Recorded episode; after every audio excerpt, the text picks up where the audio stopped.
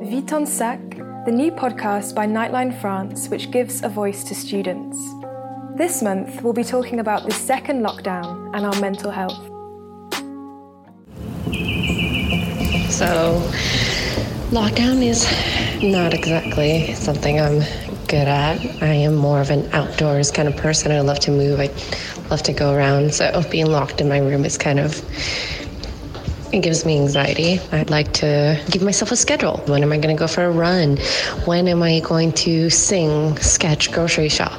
So that I at least have things to look forward to during the weekend. No matter how I'm feeling, I can always, you know, fall back on those, do things that will lift up my spirits. I'm trying staying in contact with people via Zoom, and you know, it's really helped me get better at communication, long distance communication. Well, I think the this lockdown was kind of like the first one, although with less chaos. Like in the first day, with people running to the supermarket and stocking up on toilet paper. So I think I kind of lived this one better because I maybe I could like prepare a bit. So I did stock up on books from the library before it started and things to do. And yeah, I guess I don't mind working from home that much, but I do sometimes lack motivation in the morning, as in getting up to actually do something if I'm just staying at home. Find it hard to find motivation sometimes. So, my experience as a student during the lockdown was not like the typical one, I would say. I already started my end of study internship. So I was working at the time and I was just starting to like get settled when they suddenly announced that we all would have to stay at home and Paris became one of the hotspots for the pandemic. Um, so I decided I would actually go back home to Germany.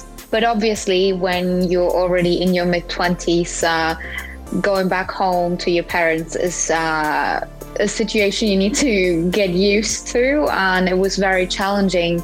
Overall, what I would say, even now that we're in the second lockdown in Paris, obviously in a big city like Paris, you quickly get uh, very lonely, and it can be quite tough to. Um, to really build meaningful connections and get to know new people, especially when you're a foreigner living in Paris and you're maybe not that fluent in French and having trouble to, to integrate.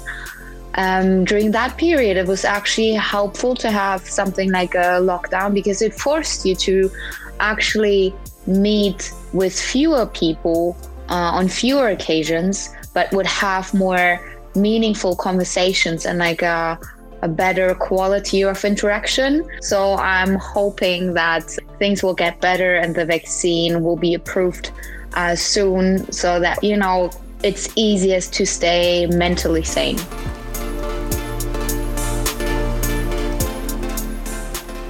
Thanks to all our volunteers for this overview of what it's like to be a student in Paris during lockdown. We're now going to give the floor to Nora, who's a student from Hungary studying in Paris. She's also a YouTuber, and she's going to tell us about her experience of lockdown. Hi everyone, I'm Marion and I'll be your host. So today I'm with Nora, who is a student and a YouTuber. Hi Nora. Hi, nice to meet you guys. Thanks for tuning in with us today uh, for our second episode. So uh, we have a few questions about your experience of lockdown. Uh, first of all, can you tell us a bit about yourself and what you study, where you're from? Yes, so my name is Nora. I'm 23 years old and I currently study information communication. I am in my second year. And yeah, I'm originally from Budapest, Hungary, but I moved to Paris last year for my university studies. Mm-hmm, okay. And what are your current projects apart from university? So I also work on my YouTube channel part time alongside with my studies. And I try to make videos at least like once a week to kind of like show people what it's like to be a foreign student in Paris. And so, what is it like to be a foreign student in Paris? um, I mean, it's a really nice experience. Um, honestly, I really enjoy it. And I'm really happy that I chose Paris as my city to do my studies in. So for me, it's it's it's been really nice so far. It's only my second year, but it's been really nice. And how is your lockdown going? So actually, the first time was kind of like the same like now. So I spent like the first couple of days in Paris for the lockdown, and I think you don't know, but I actually came home during the like during the lockdown because I just thought that it would be much easier for me to study here than back in Paris. Mm-hmm. Okay, so right now you are in Budapest? Yeah, yeah, yeah. I just came home uh, maybe like a week ago, I think. Okay, so I'm guessing uh, you're not on your own then? So, yeah, I actually live with my family here. That's actually one of the reasons why I came home um, because I didn't really want to be completely on my own in Paris um, as a foreign student i don't have my family with me so it would have been really like hard emotionally to just like be alone in a quarantine. Mm-hmm. and was it hard to come home uh, during lockdown? Like did you have to prove that you didn't have covid or was it hard to get through customs? Uh, it wasn't really hard, like the traveling aspect, but after I had to stay in quarantine here for 10 days, um, and I, I had to download an application where they were checking my GPS and where I am and what I'm doing. Um, but finally, now it's over. But yeah, it wasn't hard to get home. It's just the first couple of days were a bit weird. So you felt like you needed to come home. Is it because uh, back in Paris you think you would have felt alone, or what's your living situation back in Paris? So in Paris, I live with my flatmate, who is also um, she is half French, half Hungarian, but we both decided to actually leave. Um, I think like even if I stayed there alone, I would have been fine, but I, I think I would have felt really alone. Because usually like the reason why I really like to live in Paris is because I have so many friends and it's so nice to go to the city and explore together. But without that part of Paris it's it, I think it would have been really hard. And uh, do you know a lot of other foreign students who who went back home? Uh, no I think actually one of my best friends in Paris she's from Korea She's also a foreign student and she actually couldn't come back. She couldn't go back to Korea because they closed the borders, like the international borders. So for her, for example, I think it's it's it's so much harder because she she lives alone. She doesn't have her family. She's like so far away from home. Um, so for example like international students not european ones couldn't really go home now i think. And did you expect this second lockdown? Like did you did you prepare for it? Uh i mean i think everybody kind of expected it. By the end of october when we saw that the like so many new cases were popping up in France. So I think everybody kind of expected it, but I really, I really hope that it didn't happen. But unfortunately, it did. How do you cope with like being away from your friends back in Paris? Like, how do you cope with that? Do you stay in touch with them? Yes, of course, I stay in touch with them. I mean, I think especially the friends I have at university, it's really hard being away from them because we do the same thing we we follow the same classes but still we're so like we're so away from each other. So it's really weird because last year we were in class and enjoying everything together and now it's just it's really it's a weird experience for sure. Mm-hmm. so studying remotely especially uh, remotely from another country like how is that? How do you manage that? Mm, I mean, it's it's it's difficult a little bit. Um, I think for me, it's it's still better than, for example, for the students who live um, in a different time zone. Like for example, I have one girl in my class, and she's from Russia, and it, there's like a six hour difference, like time difference, and for her, it's so much harder to follow the online classes. So for me, it's okay. Like we have the same time zone, it's okay. Um, but I think sometimes it's hard to find motivation to study because it's hard to take university seriously um, because of the conditions um, because we don't even really see the teachers in person. So it's it's it's really weird to imagine that we are actually students and not just it's not just some virtual world um, yeah it's it's an interesting experience for sure. How is your motivation these days? I mean i'm i'm trying my best for me i think it's more like i'm stressed if i procrastinate so the only reason why I'm doing all my assignments is because I'm stressed um, that I won't have enough time. Um, but sometimes it's really hard because it's not like we have to go out and go to class. So there is no like movement. So we really have to stay strong mentally to to study. I think. Mm-hmm. And so, yeah, about movement. So, do you exercise or what do you do during your free time during this lockdown? I try to work out at home. And also, we can still go for like walks here and also for runs. Sometimes I go to run.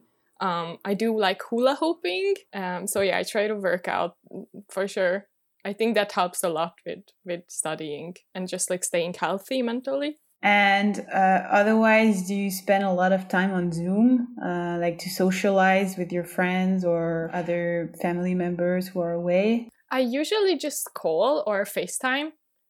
Um, I usually use like Zoom and like Google Meet for studying. So I try to not to spend too much time on my laptop if I don't have to because it's already too much, I think. And is it a time where you're more creative? Hmm, I think I'm creative and first I did something that makes me really happy. Like I like to do things in the morning that makes me really happy. And after everything is just so much easier to do. So for example, I try to meditate every morning. And then after I feel so much more relaxed and I feel like I have more ideas do you have any tips on about that, like any apps or exercises that people could follow? I don't follow an app. I just um, listen to the air conditioner on Apple in Apple Music for like 20 minutes, and then I just try to focus on my breath at the same time. So it, you really have to pay attention to like focus on your breath and also to the air conditioner and it just completely quiets my mind. Like i cannot think of anything else. Like you get so detached and it's a really nice feeling. I can only recommend meditation really. Okay. And um how do you feel these days? I think i'm i'm okay. I'm just a bit stressed because we're in the middle of finals. Um like kind of like like the first half of the midterm exams so I'm a bit stressed, but I think other than that, I'm okay. But I think it usually it has to do with the fact that I am back home, maybe as well. So it's a lot easier this way to survive the midterm exams. Are you stressed about COVID in general? Is this, is it stressful to you? I think it's not really stressful anymore because I think everybody kind of got used to it by now. It's just I'm just kind of like tired of it. Like I just want it to be over, like completely. So it's more just like uh like when is it even gonna be over feeling, I think. Yeah, everyone is just tired of it by now. On a more like positive note, then what are you grateful for these days? I think my hobbies, my hobbies really make me happy. Like for example, watching animes and Korean dramas that's a big part of my life like that those things just makes me so happy and also my dog and my family and my friends. So i think even if times are tr- stressful there are always some things that we can appreciate and that we can feel grateful for. Mm-hmm. and and if you ever feel low do you think it helps you to talk to other people about it think it helps, but I'm very selective to who I tell my problems to. Like, I really only tell my problems to my mom or my sister because I don't really like to. I don't like to complain. And I think, like, sometimes you're just kind of in like this negative spiral and you just want to complain to everybody. So I think for me, it's it's just better sometimes to kind of like consider like who I want to talk to about my problems. I think sometimes it's really nice to talk to someone who doesn't know anything about you because sometimes people you know can be biased about their advices if they know your situation. Do you have any other tips to stay zen during lockdown? I think just like keep doing the things that make you really happy like especially for students when we have a lot of exams sometimes we don't have enough time to do our hobbies but that's so important when you're stressed to keep yourself happy with watching your favorite TV series or cooking for yourself and exams are really not everything. I mean i know like it's really stressful in the moment but your own happiness and your mental health should always come first so I think just just tend to your own happiness and don't be too hard on yourself because not every single day is like super productive and sometimes you just need to chill a little bit. So yeah, just be nice to yourself and do the things that make you happy. Uh, what's your favorite song to listen to at the moment? These days I re- I listen to a lot of like anime soundtracks um and also movie soundtracks and I also listen to a lot of um, Taylor Swift lately. What are the animes you you say you you're watching? Can you give us an example? Oh yes, um, I just finished watching an anime called From a New World, Bird from a New World, and it's really it's kind of like an alternative uh, universe kind of thing, but it's really nice because it has nothing to do with real life so you can really just escape all, all your problems. And what are your hopes for the future? Uh, i think i just hope that this all will soon end. I think that's the biggest thing. Um, i think that's what everybody wants at the moment the most for life to be go back to normal and for us to like have freedom again. And yeah i think i just want things to go back to normal whenever mm-hmm. that's gonna happen.